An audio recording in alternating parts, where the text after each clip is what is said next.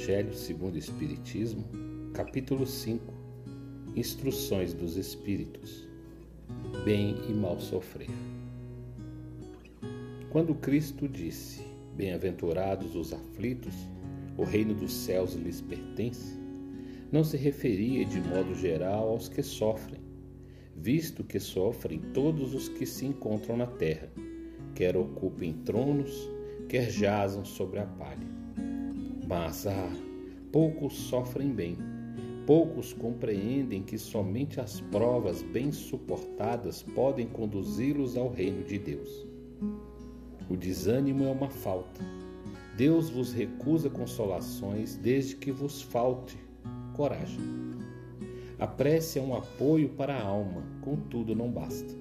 É preciso tenha por base uma fé viva na bondade de Deus. Ele já muitas vezes vos disse que não coloca fardos pesados em ombros fracos. O fardo é proporcionado às forças, como a recompensa será a resignação e a coragem.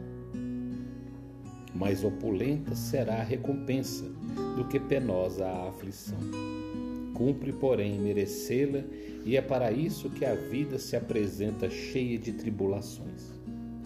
O militar que não é mandado para as linhas de fogo fica descontente, porque o repouso no campo nenhuma ascensão de posto lhe faculta.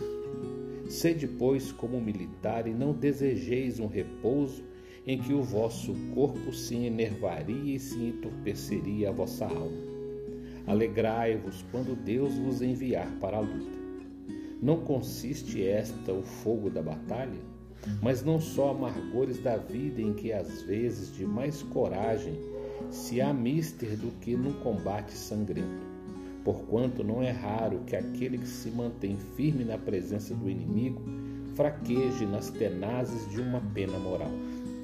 Nenhuma recompensa obtém um homem por essa espécie de coragem, mas Deus lhe reserva palmas de vitória em uma situação gloriosa.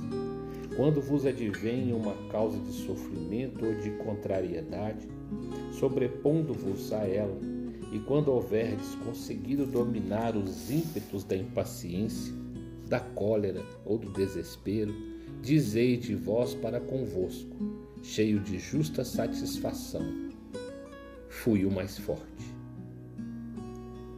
Bem-aventurados os aflitos, podem então traduzir-se assim: Bem-aventurados os que têm ocasião de provar sua fé, sua firmeza, sua perseverança e sua submissão à vontade de Deus, porque terão centuplicada a alegria que lhes falta na terra, porque depois do labor virá o repouso.